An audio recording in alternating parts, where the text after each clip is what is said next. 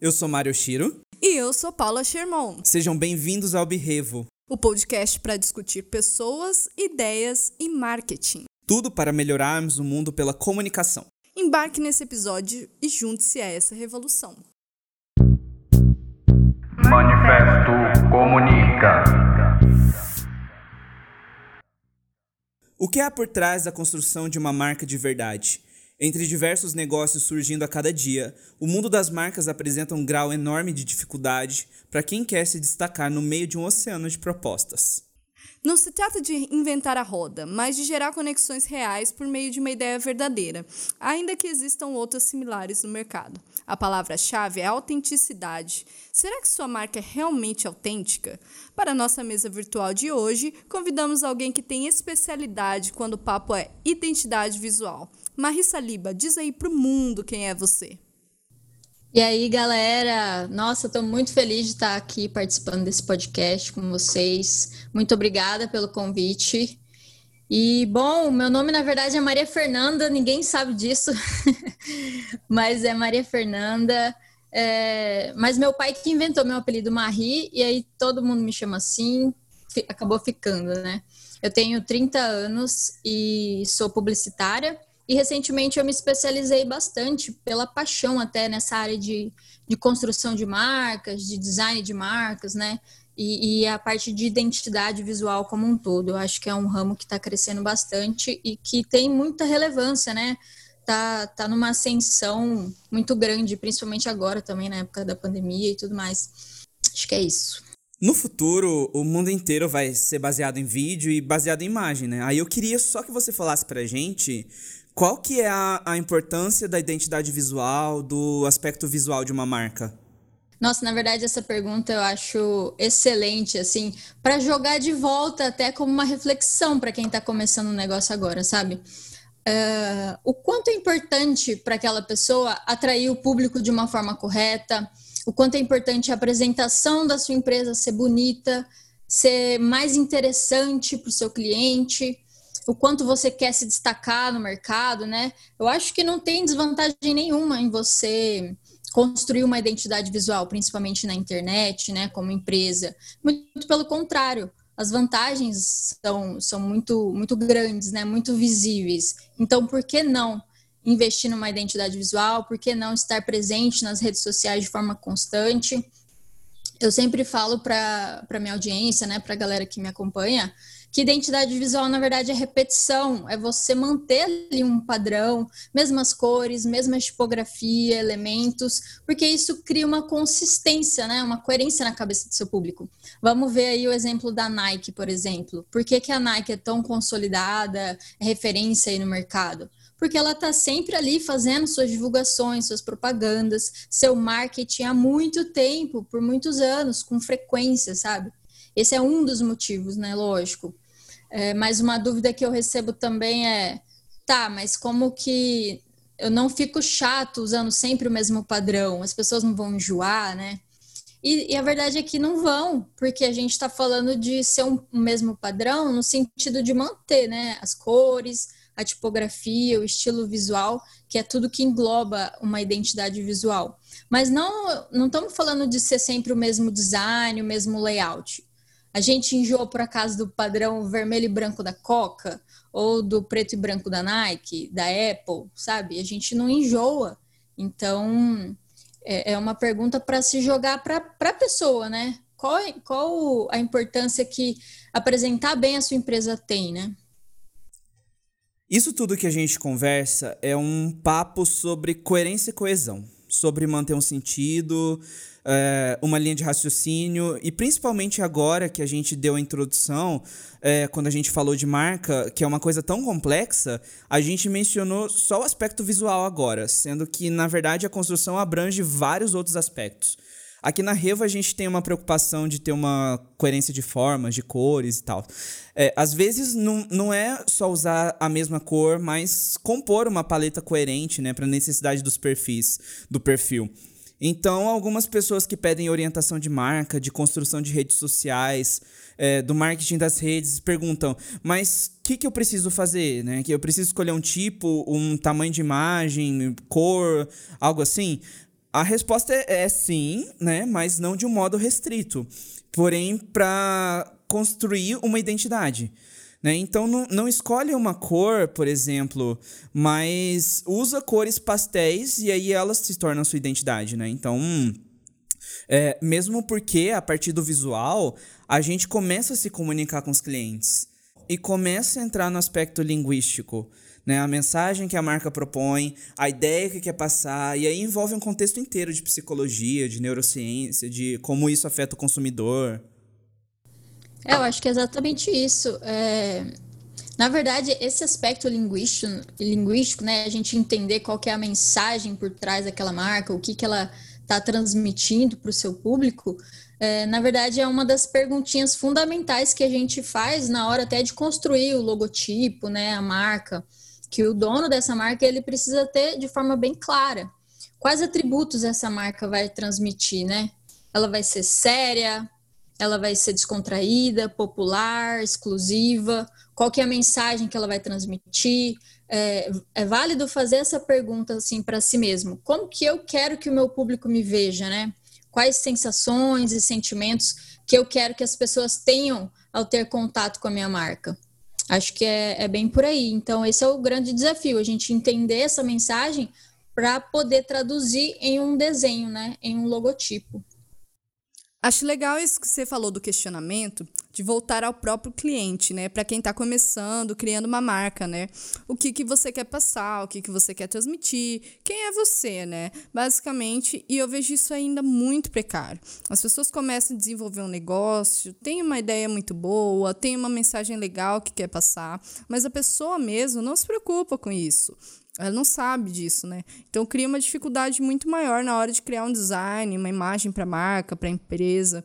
Eu vi esses tempos um pessoal brincando na internet, né?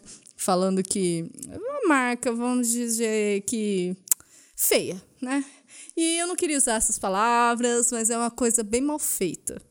E aí o comentário era dizendo assim: foi o sobrinho que fez as pessoas têm muito de fazer isso, né? Assim, não investir na questão do design, do aspecto visual mesmo num todo, e aí engloba o linguístico também. Porque acho que quando a pessoa investe nisso, ela tem um questionamento que volta para ela, como você falou. E é um passo importante para começar uma marca. Isso também impacta bastante na originalidade do negócio, da marca. A gente vê aplicativo, por exemplo, que faz logotipo, template tudo mais. E acaba que a gente vê muita coisa igual, parecida. E eu vejo muita barbearia, por exemplo, com a logo parecida. Vejo muita coisa de doce e eu nunca sei identificar coisa de doce, porque é tudo igual, sabe? Para você, assim, o que significa a pessoa ter uma marca autêntica, uma marca original?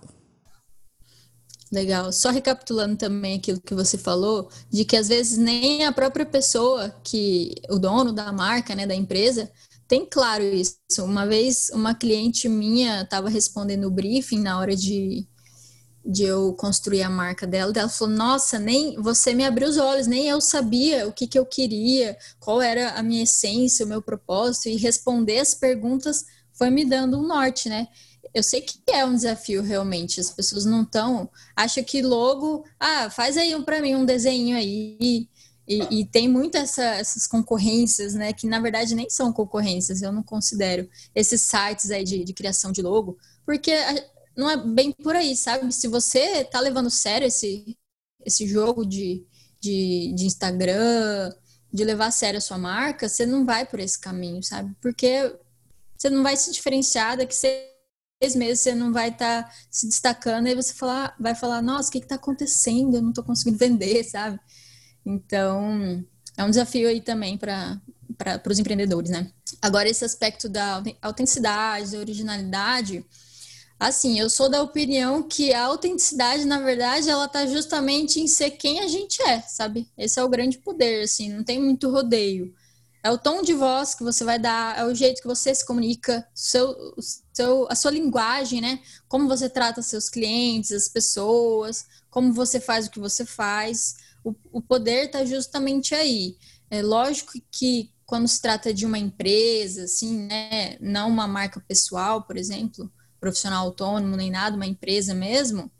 É, com certeza deve haver uma antecipação, sabe? Um trabalho estratégico por trás você pode partir de uma ideia de, ah, é, eu vou definir minha forma de me comunicar é, mais séria, mesmo eu não sendo assim na vida real, sabe? É, porque eu entendi que aquilo vai me dar mais resultado, porque eu entendi que o meu nicho se conecta muito mais com essa seriedade. Isso é válido também, pode acontecer. Eu costumo dizer que a personalidade da nossa marca não precisa ser necessariamente a nossa personalidade, sabe? Tá tudo bem, é, são negócios. No meu caso, para mim, fez muito mais sentido não fugir disso. Então, eu falo com os meus clientes da forma que eu falo normalmente. Lógico que, que cabe né, uma adaptação dependendo do cliente e tudo mais. Mas, assim, quando eu vou gravar vídeo, por exemplo, stories, me comunicar com a minha audiência, eu gosto de me apresentar de uma forma mais enérgica, sabe? Mais alegre, porque eu sinto que funciona mais. É, é, é um dos meus objetivos, né? Eu faço isso de forma estratégica. É, mesmo que na vida real a Marie seja mais quietinha, mais introvertida, eu preciso me colocar é, mais imponente na hora de, de me comunicar com a galera, sabe?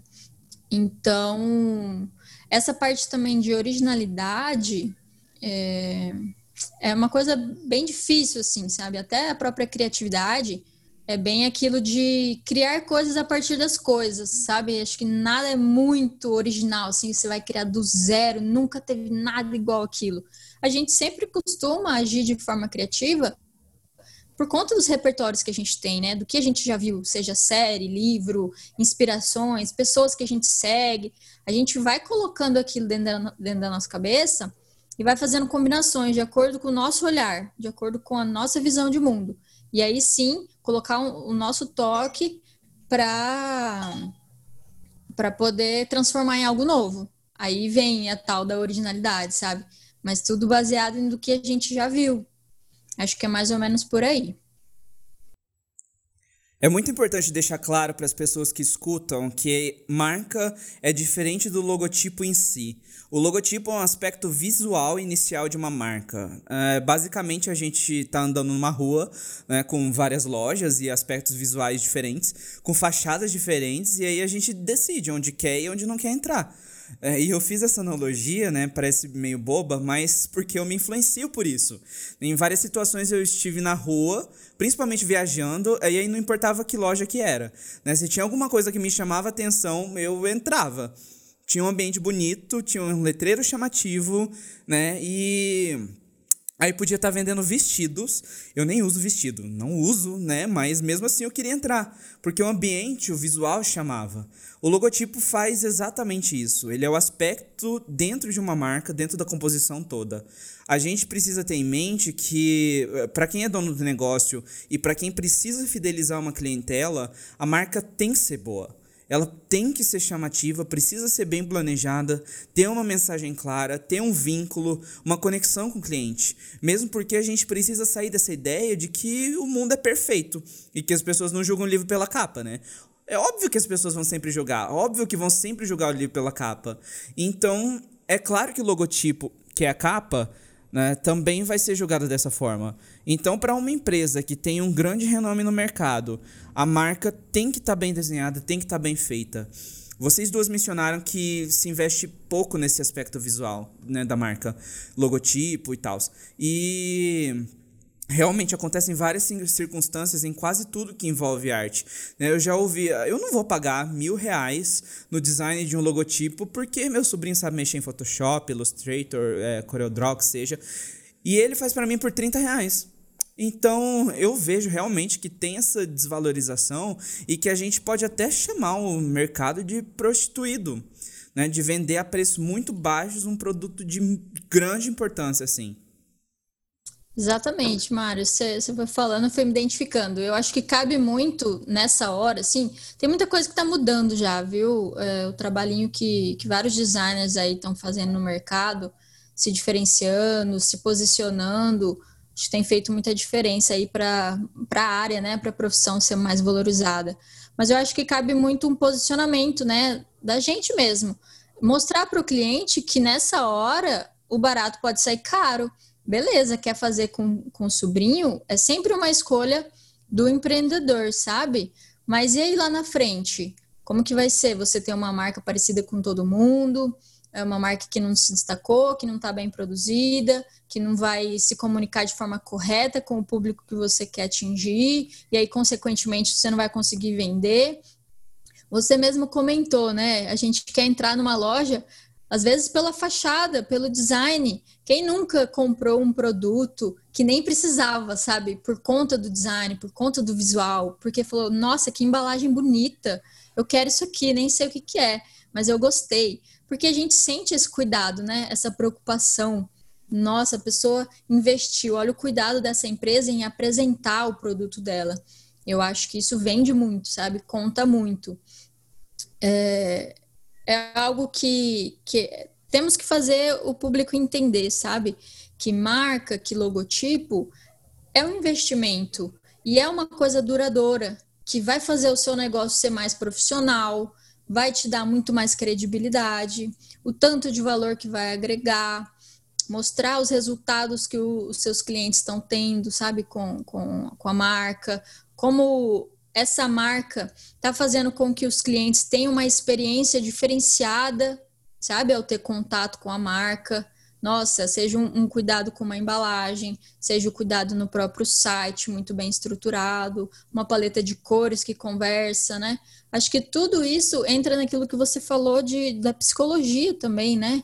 De, de você atrair as pessoas através desses aspectos físicos, visuais, linguísticos, que fazem toda a diferença. Então, quer fazer com o sobrinho ali de 30 reais, mas ele, infelizmente, não vai entregar o que a gente entrega, sabe? É, o que um designer profissional vai entregar, que é toda uma apresentação, muitas vezes entrega um planejamento de, de, de marca, um posicionamento. Eu acho que isso que encanta. Então, às vezes as pessoas me perguntam isso. Nossa, Marie, mas é um mercado tão prostituído, é, as pessoas, tem gente cobrando 30 reais, 50 reais, como que você se destaca, como competir com essas pessoas, né? Que, que é, competição mais injusta. E aí eu falo, na verdade eu nem compito, porque meu público não tá ali, sabe? É, eu tento me posicionar na internet, principalmente, que é o meu principal canal de comunicação, né? Com pessoas que valorizam isso é, que valorizam a apresentação da empresa, ter uma marca bem estruturada, sólida, né? É, então, as pessoas que querem fazer marquinha aí com, com site, beleza, vai lá, mas não é meu público, então eu não compito com essas pessoas. Eu tento me posicionar de uma outra forma, que vai ter um público muito mais, é, não sei se exclusivo, né? Assim, que, que entende a importância disso, sabe? Essa galera que tem um nível de consciência um pouquinho maior. Tem coisas bastante importantes que vocês falaram, assim, questão de, do design, né, da estética, que chama a atenção do cliente. Eu vou dar um exemplo, é, digamos, bem besta, né, como disse o Mário, mas The Sims. Quando o bonequinho do The Sims, ele entra num lugar que não é bem decorado, que não tem boas coisas com qualidade, ele se sente mal e vai embora.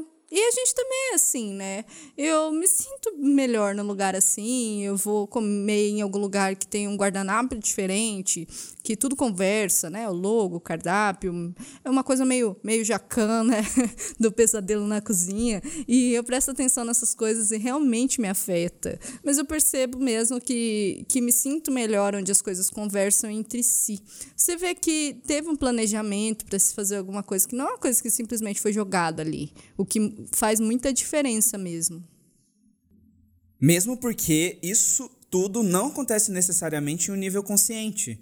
Né? Existem diversos estudos dentro do marketing que propõem que a decisão de compra é, ocorre primeiro em um, um, nível subconsciente, em que a gente não tem total domínio, para depois chegar a um nível onde a gente converte a decisão em ação consciente.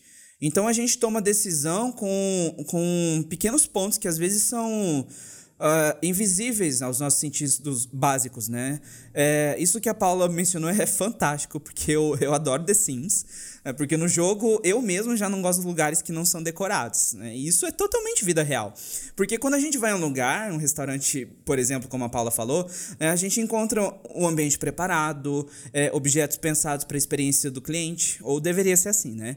Tudo isso envolve a formação da vivência do cliente né, no nível subconsciente. Isso é uma estratégia que até os supermercados adotam para gerar mais venda. Né? Falando ali no restaurante, o consumidor consegue perceber que houve um pensamento nele, né? E não é necessariamente ir no lugar e pensar: ah, nossa, os proprietários pensaram em mim, eles estão preocupados comigo, como me sinto especial, uau. É, às vezes essas frases não chegam a ser elaboradas no nível consciente, mas a mente já chegou naquela conclusão sem que ela tenha se concretizado em palavras, né? Isso tudo é, me lembrou da cena de um filme, daquele filme O Senhor Estagiário, que já é a terceira vez que a gente menciona aqui no Berevo, né? E mostra a personagem da Anne Hathaway, que é a CEO da empresa, é, numa cena ensinando as funcionárias a dobrar as roupas da, da melhor forma, a colocar a embalagem do melhor do, do, do modo certo, com o fecho, o lado certo, porque tudo aquilo faz parte da experiência de qualidade do cliente. Né? E é uma cena assim super curta, mas mostra muita preocupação dela com o cliente que vai receber a compra, uh, vai receber a roupa que comprou no site. Né? Então é uma experiência de marca totalmente autêntica. Como isso faz diferença, né? Como agrega, às vezes até inconscientemente mesmo, igual você falou. Às vezes a gente nem tem consciência disso, mas a gente se apaixona pela marca, pela empresa, por conta desses detalhes, né? Talvez. É bem isso. Isso é bem interessante, porque se você parar para pensar, eu parei agora, né? Mas tem várias marcas que a gente se apega de algum jeito, assim, simplesmente por alguma lembrança. A gente até falou no primeiro episódio por questão de marca, slogan e tal. E, mas a gente tem esse apego por uma nostalgia, né? Por bater o olho e aquilo conversar com a gente de alguma forma. E aí você passa a se conectar com a marca. Quando a gente fala disso, tem a questão do posicionamento. Eu, particularmente, não me identificava tanto falando imagens só com o My Cooks, né? Eu achava legal, mas não, não era uma coisa que eu me identificava muito. Mas eu passei a ver um dia nas redes sociais o posicionamento deles e aí agora já é uma coisa que eu me sinto parte da empresa como cliente e faço questão deles, assim. E em algum momento de escolha como consumidora, por conta do posicionamento que eles têm nas redes sociais, é, então isso gera muita diferença, na, ao meu ver, assim, na questão de posicionamento. Uhum.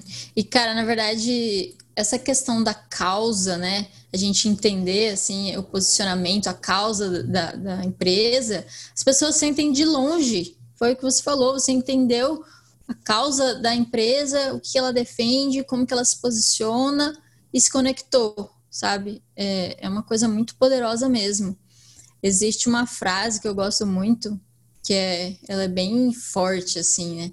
Mas é, fala o seguinte, que as pessoas farão qualquer coisa por aqueles que encorajam seus sonhos, justificam suas falhas, aliviam seus medos, confiam nas suas suspeitas e ajudam a jogar pedras em, seu, em seus inimigos. É bem isso, sabe? A gente, a rede social trabalha bem isso, da gente se conectar, né? Ter lado, tem, tem toda aquela situação da, da polarização também, principalmente político, mas ela é forte, essa frase, e é muito verdadeira, sabe? A gente gosta de ter inimigos em comum, falar, ah, essa pessoa odeia tal pessoa. Se você odeia também, você vai falar, nossa, essa pessoa é massa, então vamos odiar junto, sabe? E às vezes as pessoas não querem colocar, né? Quem faz a gestão da marca não quer colocar esse tipo de opinião, de qualquer coisa que possa ser um pouco polêmica, que possa gerar perda de, sei lá, 10 seguidores por conta disso. Aí nunca mais faz porque acha isso uma coisa ruim. Mas talvez se ela continuasse se posicionando, agruparia muito melhor o nicho ali e fortaleceria muito mais a marca. Mas ainda tem uma resistência das pessoas em questão de posicionamento, de achar que o que é polêmico não deve ser falado. Exatamente. E, e na verdade, é bem isso que você falou. Ajuda muito, né? Eu sempre falo que perder seguidor é filtro, sabe? Se a gente está falando num contexto de Instagram. É filtro. Você se posiciona porque você defende aquilo, você recriminou uma ideia, e as pessoas que se identificaram com aquilo vão seguir você, vão te amar, vão se apaixonar, vão se conectar muito mais. E quem não gostou, tchau, vaza. Aquela pessoa provavelmente nunca iria comprar de você, sabe? Porque ela já não se conectou e tá tudo bem.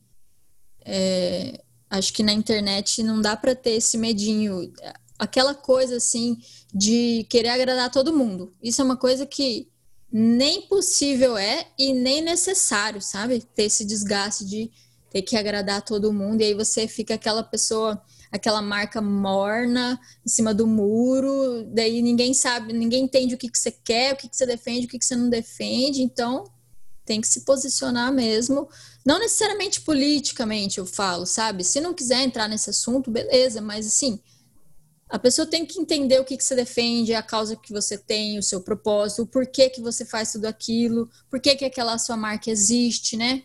Além de, ter, de vender, de ter o produto, serviço, né? É, quais são as causas maiores por trás disso?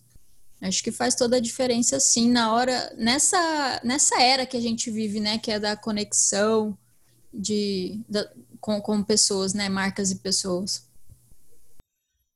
A gente mencionou todo o universo em torno das marcas e quando a gente fala disso, a gente pensa primeiro nas empresas grandes no geral. É, é, Amazon, Netflix, Magazine Luiza, Netshoes, sei lá. Né? Só que como a gente tem as redes sociais, Instagram, principalmente, né, é muito comum a gente ver que os recém-formados saem da faculdade já criam seu perfil profissional de dentista, psicólogo, fisioterapeuta, e ali já começam a fazer seu trabalho de divulgação, postar conteúdo e tudo mais, né? É, geralmente as pessoas pensam, ah, é só um perfil. Amigo, amiga, não! É, você está começando a criar uma marca própria, pior ainda, né? Com o seu nome. Porque aí depende do seu nome de movimentar tudo. Então, se a marca suja, sinto muito, mas seu nome também sujou. É, e, e aí precisa fazer uma gestão de crise, né? É, mas assim, Marie, essas páginas autônomas, esses perfis profissionais, né, eles também precisam mesmo desse fortalecimento igual uma empresa grande? Com certeza é igual você falou, é uma assinatura, né? É o seu nome que está ali. Então, saber trabalhar muito bem a sua marca para não ter esse tipo de, de crise, né? Que a rede social ela contribui muito também para isso. É extremamente necessário. E também é aquela coisa, ninguém se interessa muito por quem é fraco, sabe? Quem é fraco o tempo todo. Ninguém quer acompanhar quem, quem só mostra fragilidade. E, e ninguém também tá a fim de entrar no, no, no Instagram, em qualquer canal de comunicação, para criar uma marca que seja fraca, sabe? Se a pessoa leva a sério isso e, e, quer fechar mais negócios, quer ter mais cliente, ela precisa trabalhar a marca dela, sabe? Ela precisa investir em estratégias de marketing, principalmente, de branding, ter um design bonito para o logo, para os posts, tudo tem que ter uma coerência. É, com certeza, sabe? Eu acho que é, que é um, uma das principais ferramentas que a pessoa pode ter e algo que eu sempre falo também, que é produzir conteúdo relevante, né? Por mais que você seja um profissional autônomo, é, só postar, sei lá, seu produto, só foto da sua obra, se você é um arquiteto, por exemplo, só foto do resultado, resultado, resultado, produto, produto, produto, isso é muito cansativo, as pessoas se cansam de ver só isso. Então, tem que saber mesclar um, um, o que, que as pessoas querem saber do universo da sua marca, do universo da arquitetura, por exemplo. Mostra um pouco das inspirações que você tem, mostra o seu processo criativo, como que você é, faz né, a sua, os, os seus projetos, o seu trabalho. Acho que mostra um pouco dos bastidores, acho muito válido falar sobre si mesmo também, sabe? Mostrar um pouco da sua marca, da, da, sua essência, né, de quem você é, porque as pessoas vão se conectar, as pessoas compram de quem elas gostam, né, de quem elas se conectam. Então, se você conseguir resolver os problemas delas também, ajuda bastante. Acho que com certeza precisa sim, mais do que nunca ter uma marca forte. E eu vejo que às vezes o profissional cria um perfil autônomo e tal, com o próprio nome no Instagram para divulgar o trabalho e abandona. Eu um dia vi um conhecido, né, que eu vi que tinha um perfil profissional, apareceu como sugestão. Aí eu cliquei para ver o perfil e estava super abandonado assim, né, que ele criou por criar, totalmente desatualizado. Tinha duas ou três fotos ali falando sobre o negócio, o restante não estava conversando com o que ele queria passar e assim, a última publicação fazia muito tempo. E às vezes a pessoa acha que só ter para mostrar que tem também é uma coisa que basta, né? Na verdade, uma das ações como profissional, como marca que a pessoa tem que ter, ela não tem que estar ali 100% do dia, o tempo todo, que também não é todo mundo que vai conseguir fazer isso. Normalmente, nesses casos, as pessoas que administram são elas mesmas, né? Então, elas têm atividade de trabalho para fazer, não têm o tempo todo para fazer isso. Mas a gente costuma recomendar sempre tirar meia hora, sabe? Um período que você não produz tanto, assim, ou se você atende cliente, um período que você não está atendendo, para dar uma olhada, para responder as pessoas, para postar alguma coisa porque o perfil abandonado também diz muito sobre a marca da pessoa, né? Porque às vezes ela é uma excelente profissional, mas hoje em dia a gente se baseia em perfil do Instagram para contratar algum serviço, algum produto, e a gente procura o perfil lá, Google, site, e aí está abandonado ou se não está bem feito, a gente acaba dando um passinho para trás, né? E isso acaba afetando a imagem da pessoa em si, porque a página é dela, o nome tá ali é dela. E mesmo que seja um problema, assim, nesses casos, quando é do tipo, ah, não vou ter tempo para cuidar, não sei fazer, ou pede para alguém cuidar, ou a pessoa mesmo não faz ali naquele momento, espera, não é, é melhor não fazer por fazer, né? Não ter por ter. Exatamente isso que eu ia falar. Às vezes é melhor nem ter, sabe? Se for para deixar assim. Ah, você vai ver a última postagem dois anos atrás. Acaba perdendo a credibilidade, né? Queimando de uma certa forma. Ah, não, porque eu precisava ter só para ter. Acho que não, não resolve muita coisa, não. E eu acho que isso vai acontecer bastante. Depois que isso acabar, que passar essa pandemia, que a gente voltar teoricamente a uma normalidade física, de estabelecimentos, de relações, eu acho que vai acontecer bastante disso, de encontrar perfis abandonados por aí. É, muita gente criou agora, né, por conta da pandemia, e ficou nisso, porque basicamente é o único meio de contato, né, internet, aplicativo. E eu acho que depois, depois que passar, eu acho que isso vai acontecer bastante é, uma coisa que você falou também, é, na verdade tem uma, uma estratégia também para isso, sabe? Por mais que a pessoa tenha muitas, muitos afazeres, precisa produzir, atender seus clientes e tudo mais, existe uma estratégia que, que é legal, que é a documentação da jornada, sabe? Você divulgar o que você está fazendo ali agora. Por exemplo, eu ia entrar aqui com vocês para fazer o podcast, eu já gravei um boomerang, sabe? Marquei vocês. Pô, pessoal, tô me preparando para pro podcast que eu vou fazer com a galera. Depois que eu sair, eu posso falar, olha, acabei de bater um papo com a galera sobre isso, isso e isso. Ou as, o arquiteto, engenheiro, enfim, advogado, dentista, olha, tô, tô entrando aqui, vou participar de uma palestra online com fulano e fulano sabe? Dá para trabalhar esse tipo de conteúdo também. Lógico que talvez para gente da área seja uma coisa um pouquinho mais familiar, mais fácil de fazer, né? Talvez esses outros profissionais não aprenderam nada disso na faculdade, sabe? Como divulgar o seu trabalho, como mostrar, fazer o marketing, né? Isso para eles pode ser um desafio muito grande. E eu sempre falo, isso aqui é bem difícil de fazer, sabe? Tá aqui todo dia no, no Instagram, fazendo marketing, brand e tal, produzindo conteúdo. Só tem espaço para os dispostos, sabe? Não é para todo mundo, não. Então, sem romantizar mesmo, é, é difícil, sabe? Tem, tem muitas barreiras para ultrapassar e tal. Mas é possível, dentro do seu ritmo. Às vezes, posta um story por dia, sabe? Mas tá ali um post por semana que seja, mas é a pessoa que entrar vai ver, ó, se a pessoa tá, tá produzindo pelo menos, tá atualizado, sabe? Acho que, que tudo isso dá para ser resolvido com um planejamento também, né? Ou se você não consegue fazer, invista, contrata alguém, contrata uma empresa de marketing para fazer as suas redes sociais, para divulgar, contrata um pacote de stories, sabe? Acho que, que tem essas, essas outras saídas também autenticidade, consistência, planejamento, calendário de postagens, é tudo. Então isso é fundamental para a gente fazer a nossa construção, né?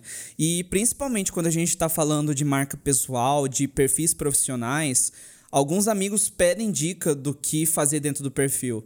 E é geralmente isso que eu falo, né? Ser consistente. Não posta uma vez só e depois fica oito meses sem postar, né? É, e aí postar outra coisa.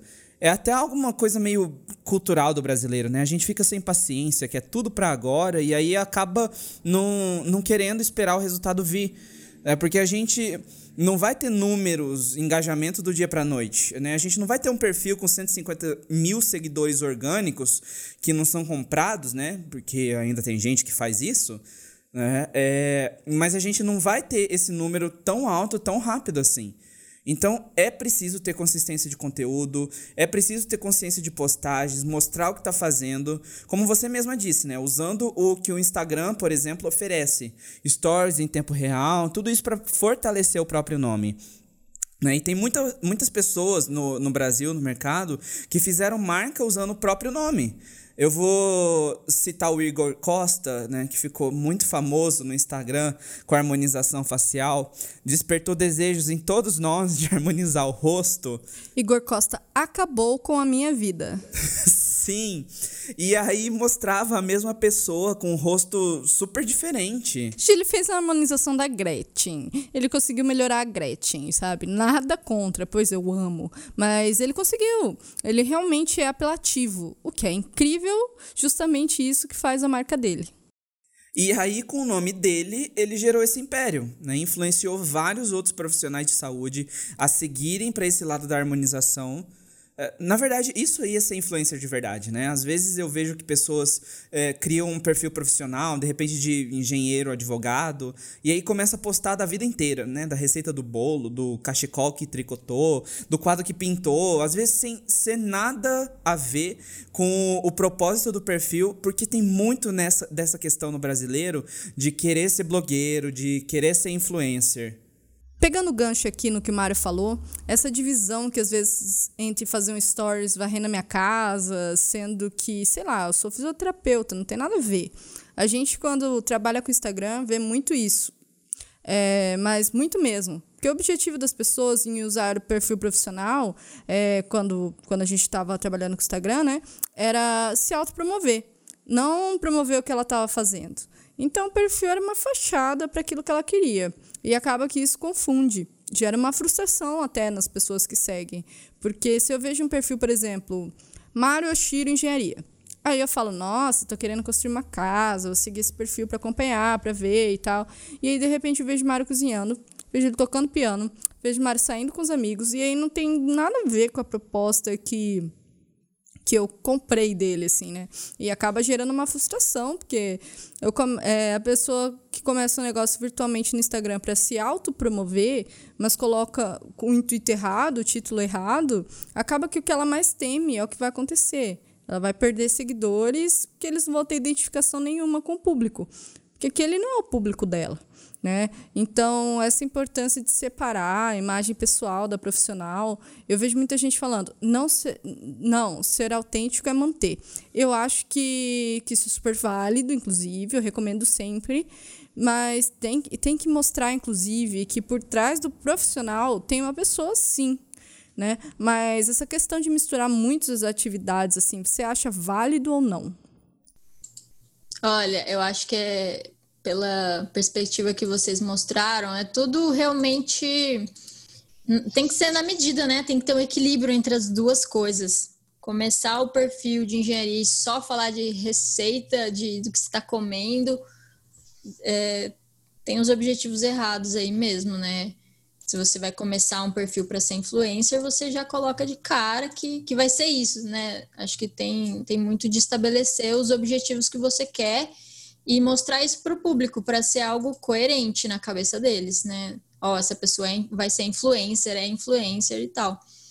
É, mais questão de, de perfil é, para um lado profissional, né? Você utilizar o Instagram, por exemplo, para o seu negócio, para o seu trabalho, para você conquistar mais clientes, eu acho até que é que, que contribui, sabe, muito bem para as pessoas se conectarem mais com você. É bem isso que você falou, para eles saberem que existe uma, uma pessoa por trás daquela marca, uma pessoa que, que tem objetivos, que tem medos, que é vulnerável também.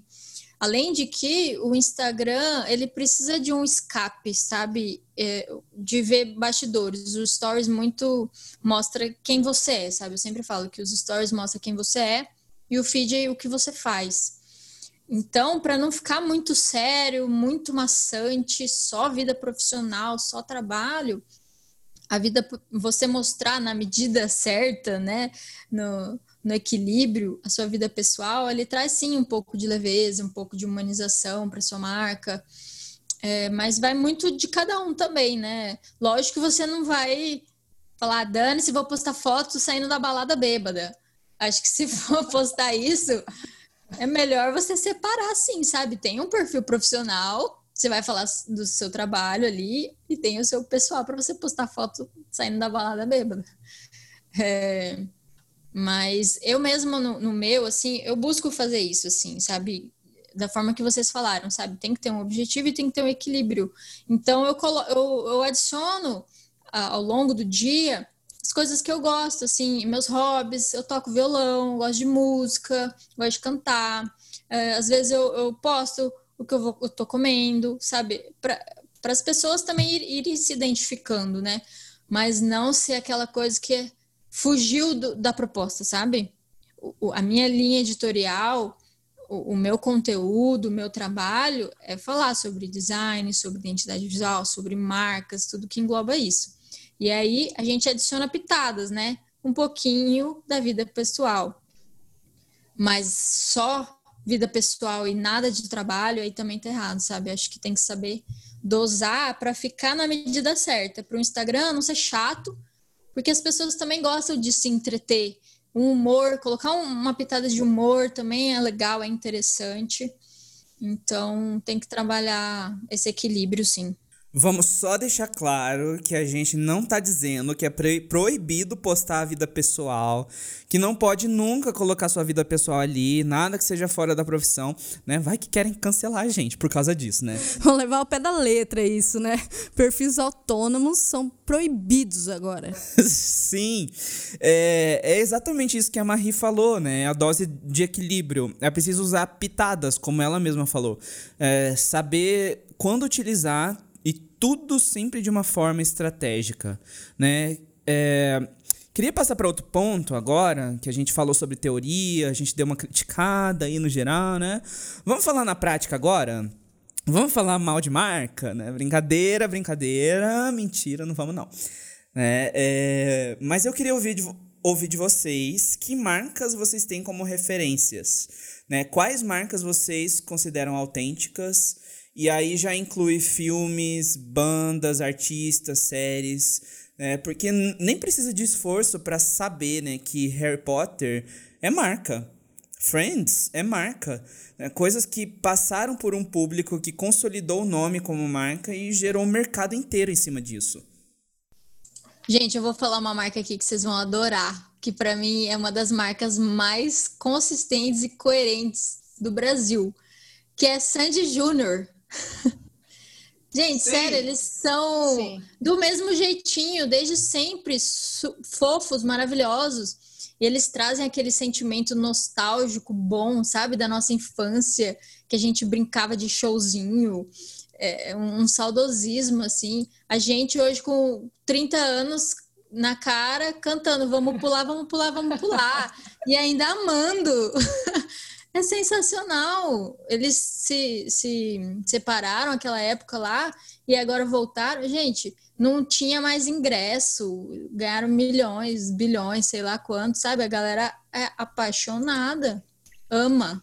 Eu não sei se você teve a oportunidade de assistir o documentário deles, mas, cara, é absurdo, assim, do início ao fim.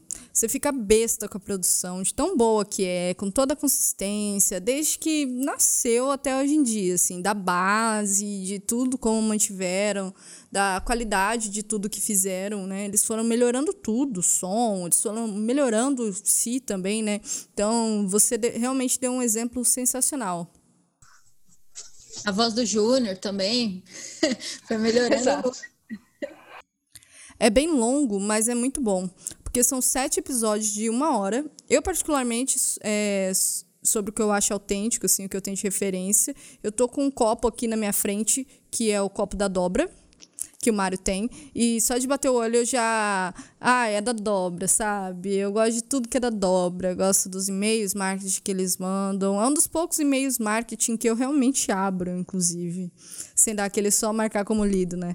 Porque a linguagem que eles usam é bem legal, eu me identifico bastante com a forma como eles se posicionam, na questão visual deles também me chama muita atenção. Eu acho que eles têm um público muito bem definido, eles conhecem muito bem o público e isso ajuda bastante eles a se posicionarem dessa forma.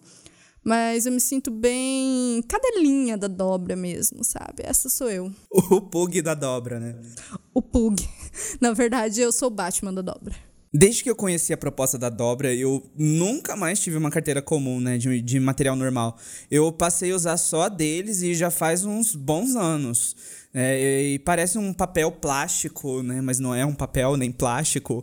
E super fina, com várias estampas. Eles se comunicam super bem com o cliente, se comunicam de forma clara, com uma linguagem fácil, jovem, porque esse é o público deles, né? É uma marca assim sensacional mesmo. E eu quero obrigar vocês a falarem, né? Quero falar disso também, porque para mim essa é a marca do ano, é a marca que impactou 2020, chamada Lady Gaga, chamada Cromática, álbum do ano.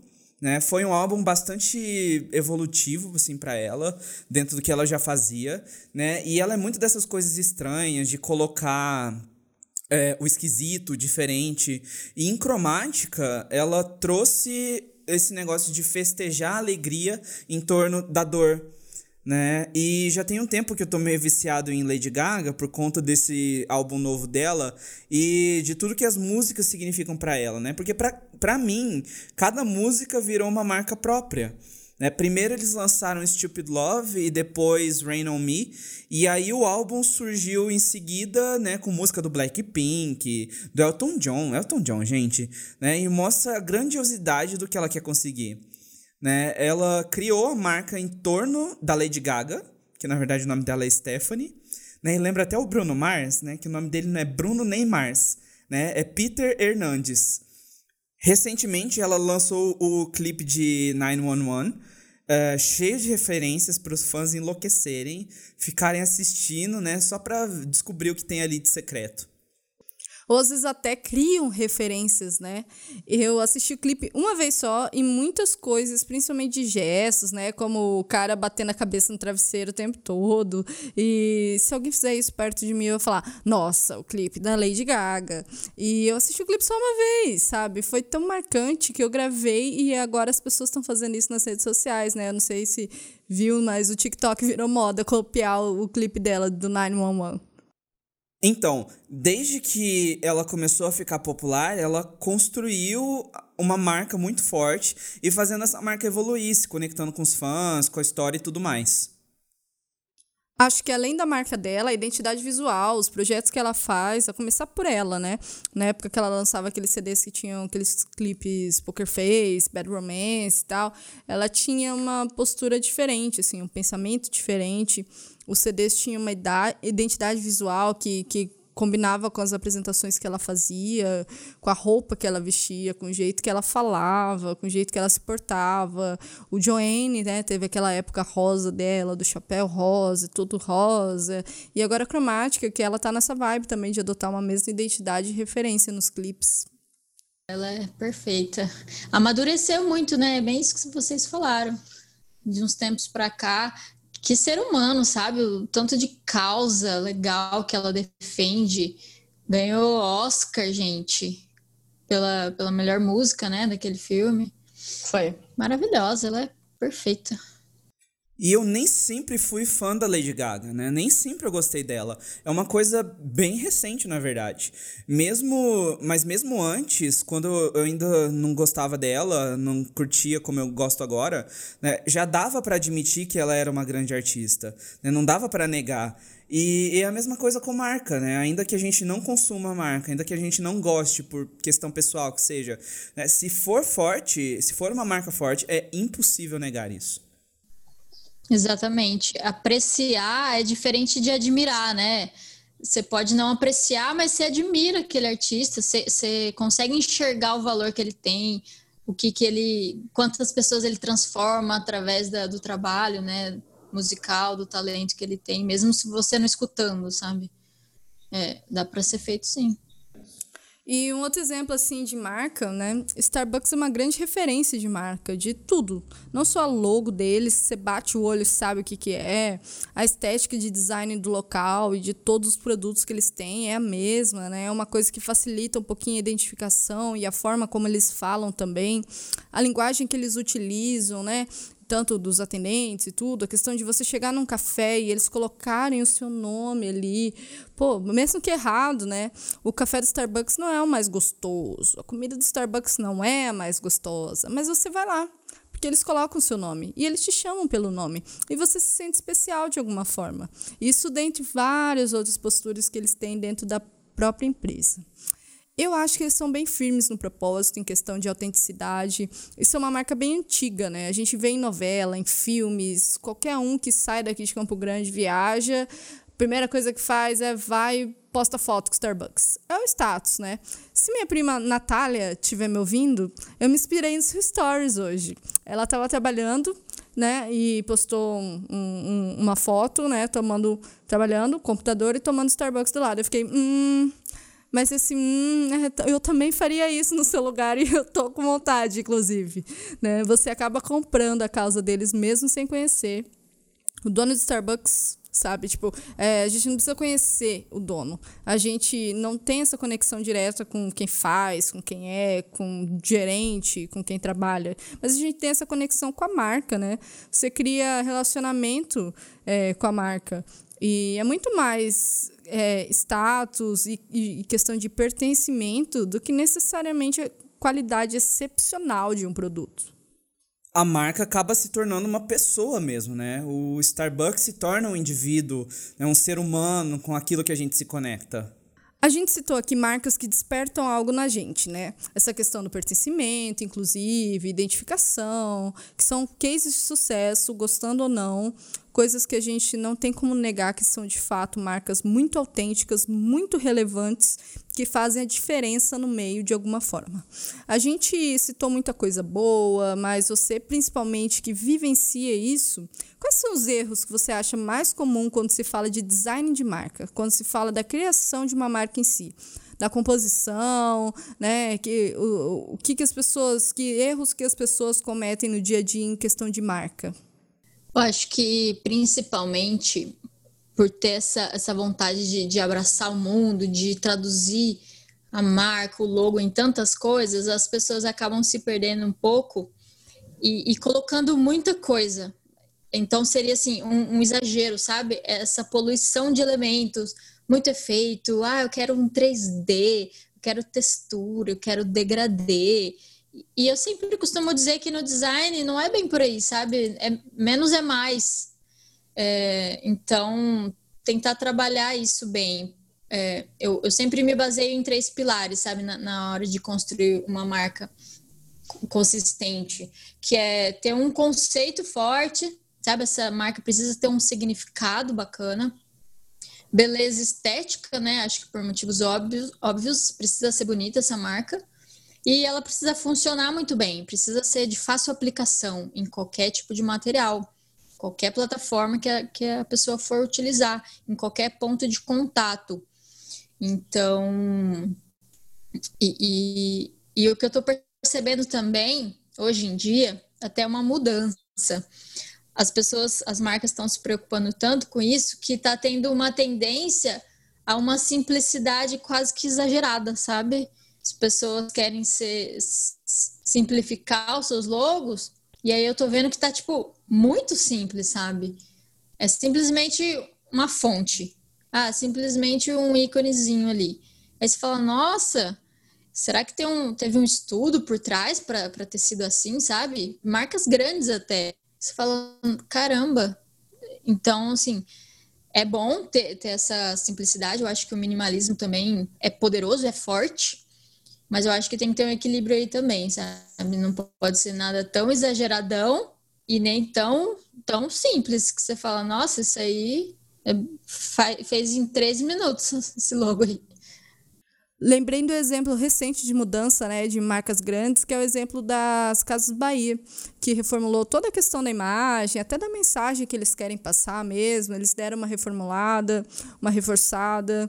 E aí a logo deles ficou também super simplificada, né? Eu, quando vi a primeira vez, minha impressão foi pô, ficou simples demais para Casas Bahia, sabe? Não é que foi simples para mim, para Paula aqui, sabe? Não, eu acho que para Casas Bahia ficou difícil de identificar que era eles, pelo tamanho, né, pelo tempo também que eles tinham a mesma logo, mas eu reparei também que, que tem muita coisa mais simplificada agora do que antes. Mas ainda tem os exageros também, né? As flores em todos os elementos para usar, o que não é problema, não é? Mas é saber usar. É, eu acho que se errar para o minimalismo é até menos pior, sabe? Do que errar uhum. para o exagero. Que, que não precisa, gente. É, é muita coisa. E, e, o logo, ele não precisa carregar tudo que você faz, tudo que a marca oferece. Ele é só uma pontinha do iceberg, sabe? Eu acho que o, o tempo, o seu trabalho de comunicação também diz muito sobre a marca. É o processo de transformação, né, de marca, não só o logo, é, a forma que você vai posicionar, sua forma de, de atender o cliente, suas ações de marketing, de branding, tudo isso envolve o universo de uma marca, né? Molda uma marca. Então, o logo é, é um dos pontos que, que ajudam isso também. Durante essa pandemia, a gente enfrentou muita dificuldade no mercado em geral. Depois que tudo se encerrar, como que uma pessoa pode fazer é, a marca se destacar, se reposicionar quando, quando tudo passar? Olha, agregar valor, destacar a marca, ele é um trabalhinho de formiguinha, assim, sabe? É, igual você falou, não vai conseguir ter esse, esse resultado rápido assim da noite pro dia, sabe? é um processo, é uma combinação de vários fatores, como frequência, estar ali todo dia, ou o máximo que você conseguir, né, sem prejudicar saúde mental também, conteúdo relevante para o público, resolução dos problemas das pessoas, sabe, atender bem, as ações de marketing, ações de branding, de repente depois voltar a participar de eventos com causas legais e óbvio que acho que é o principal, né? Ter um bom produto, um bom serviço. É, e jogando sardinha um pouquinho para mim mesma, com certeza você vai conseguir diferenciação com, com uma identidade visual, sabe? Bem estruturada, um logotipo que seja atrativo, que seja bonito, tendo esse conteúdo de valor, aparecendo com frequência. Às vezes, até esse trabalho duro de aparecer todo dia, de ter frequência nas redes sociais, às vezes até supera um, um talento ou uma pessoa que tem uma técnica melhor que você, sabe? Que tem um produto melhor. Às vezes a forma de você de você estar tá ali, as pessoas vão comprar mais de você do que da outra pessoa que pode ser melhor, só que não tá ali todo dia, sabe? Eu acredito muito nisso também, que às vezes essa frequência pode até superar. Então, acho que é isso. Seria. Não tem uma coisa que fala, ah, essa coisa só para você atribuir valor, sabe? Acho que, que é, é um trabalhinho de formiguinha ali, uma combinação de fatores para conseguir um resultado que seja satisfatório. Acreditar muito no longo prazo, sabe? Eu, eu sou dessa, dessa opinião, assim. Acreditar muito mais no longo prazo do que no, no curto. Acho que, que pode ter melhores resultados com isso. Eu acho que a questão do longo prazo é uma coisa a se trabalhar no geral, né? principalmente quando as pessoas começam nas redes sociais. Começa a mostrar seu negócio no aplicativo, num site. É, falta um pouquinho de paciência né, para esperar que a consistência dê resultado. Até começa consistente, mas depois vai abrindo mão, porque não está dando o resultado esperado. Não é como fulano, que é especialista nisso, falou. Porque as pessoas realmente não esperam um tempo suficiente e não mantêm uma consistência para que aquilo aconteça. E outra coisa, você até falou de jogar a sardinha pro teu lado, e isso, pô, tá certíssima, porque eu acho que identidade visual é uma coisa super importante que às vezes a gente não dá tanto valor assim, sabe? Valor até de investimento mesmo. Obviamente que nem todo mundo tem condições ou não conhecem quem faça e tal, mas é uma questão muito importante para se pensar que o destaque é todo o esforço, né? Tudo isso que você falou de atribuir valor é uma questão de tempo, uma questão de longo prazo e uma questão que eu acho que de reforçar o valor da marca, né? De tudo que, que quer dizer do seu posicionamento e a sua imagem, sua identidade. E o visual, ele vai elevar o patamar, né? Ele vai erguer muito mais, assim. No fim das contas, para você melhorar a sua marca, você só tem que contratar o serviço de Marie é, e da Revo Marketing. Da Revo. Não, a gente faz É, um é combinado, simples. assim. É. E depois desse papo inteiro, então, bora pro nosso Another Book in the Wall. Another book in the wall. Como marca é uma coisa bastante complexa, às vezes a gente precisa de mais material para continuar estudando. Marie, o que, que você indica pra gente? Gente, eu quero indicar um livro que foi um divisor de águas na minha vida, assim, principalmente com relação à, à criação, à criatividade, né? Que chama Roube como um, como um Artista, do Austin Kleon, que fala bastante, assim, de você. da diferença entre copiar e plagiar, né? Copiar é, é muito daquilo de você utilizar algo como referência, se inspirar, mas aí você coloca o seu olhar, o seu jeito e transforma aquilo em algo que é só seu, sabe? Você pegou aquilo como inspiração, né? E que é diferente de você pegar exatamente aquilo que uma outra pessoa fez, exatamente aquilo, e colocar como se fosse seu. Você que fez aquilo, sabe? Isso, isso é plágio. E aí ele mostra a diferença de você copiar, né? Que é se inspirar, pegar essa referência de um layout, de um design, e aí você adapta com outra referência que você viu, aí você junta as duas coisas, transforma num negócio novo. É, o Murilo Gun, que é um cara que fala bastante sobre criatividade, que eu sigo, ele fala que, na verdade, a criatividade é combinatividade, que é essa arte de você fazer combinações de coisas que já existem, né? E eu acho que o design é muito isso também, criar coisas a partir das coisas.